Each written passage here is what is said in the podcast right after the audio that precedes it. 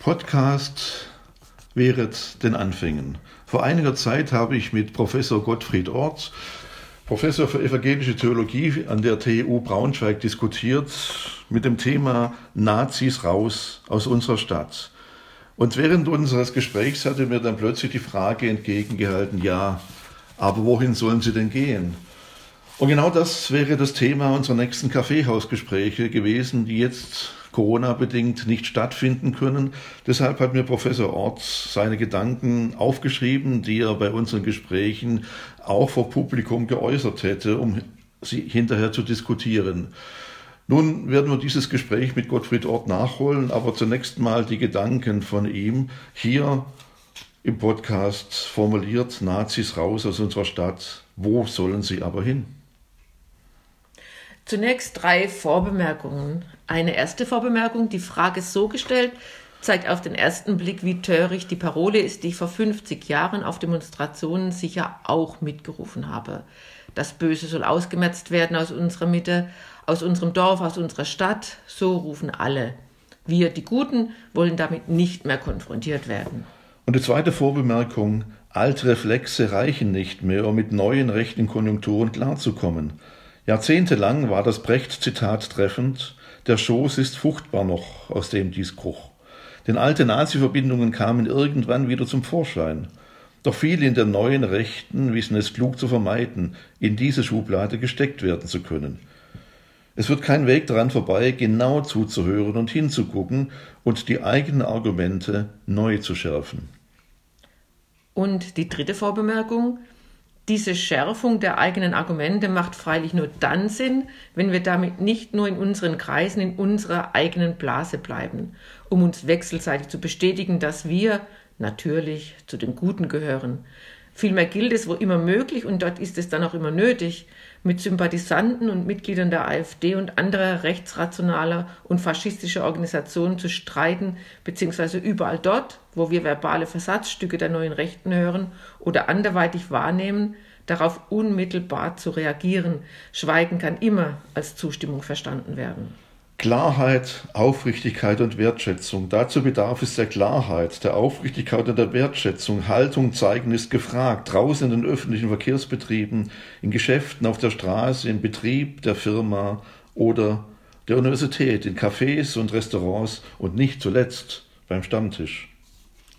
Klarheit ist wichtig, weil sich in vielen Analysen gezeigt hat, dass eine eindeutige Abgrenzung der AfD und die rechte Position generell eher schwächt, während der Versuch insbesondere der CDU in Sachsen und Thüringen gezeigt hat, dass wer mit einem Rechtsruck versucht, sich anzubiedern, um so AfD-Wählerinnen zurückzuholen, diese Partei eher stärker macht. Aufrichtigkeit ist eine Tugend, die mir wichtig ist, um selbst in den Spiegel schauen zu können. Dazu kommt Wertschätzung, die ich mir selbst und allen anderen Menschen entgegenbringe, gleichgültig, was sie sagen oder nicht sagen, tun oder nicht tun. Ein paar Gedanken zu Stichwort und Praxis der Wertschätzung, weil sie mir entscheidend erscheint. Marshall Rosenberg, ein US-amerikanischer Psychologe und Erfinder der gewaltfreien Kommunikation, schreibt, jedem Menschen eine grundsätzliche Wertschätzung entgegenzubringen, ist die schönste Umgangsform, die wir uns selbst gegenüber wählen können.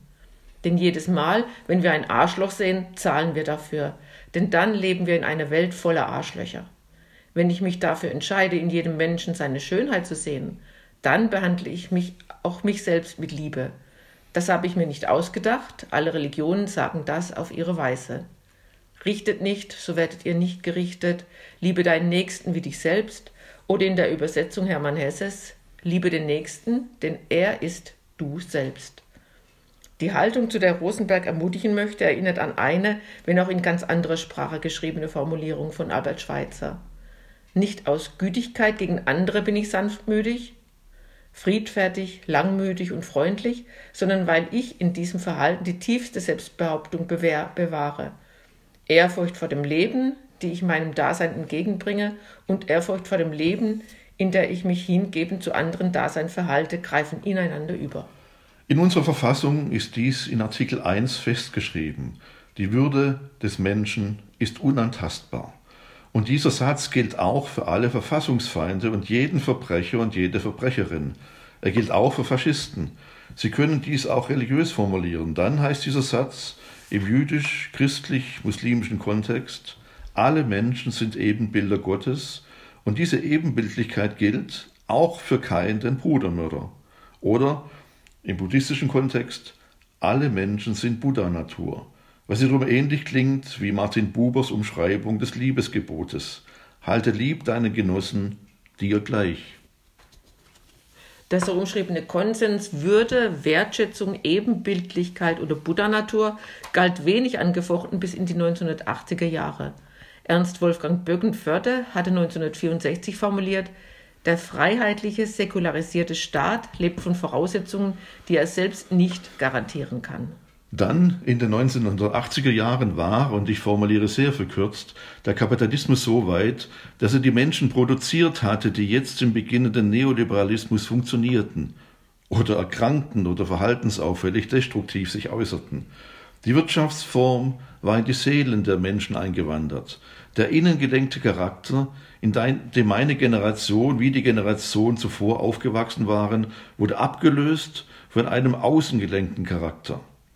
Erich Fromm formulierte, dass man sich selbst als Ware und seinen Wert als Tauschwert begreift, diese Orientierung bezeichne ich als Marktorientierung. Da der moderne Mensch sich gleichzeitig als Ware und als Verkäufer dieser Ware empfindet, ist sein Selbstbewusstsein von Voraussetzungen abhängig, die sich seiner Kontrolle entziehen.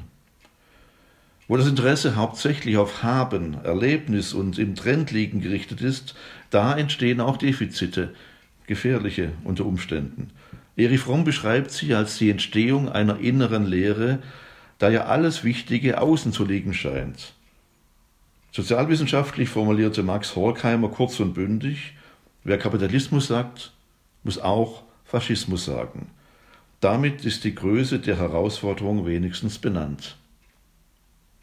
Es geht ja meist nicht um die Diskussionen mit Kadern der AfD, der Reichsbürger oder der Identitären Bewegung oder anderer rechtsradikaler bzw. faschistischer Gruppen oder solchen der sogenannten Querdenker und ihre Verschwörungserzählungen.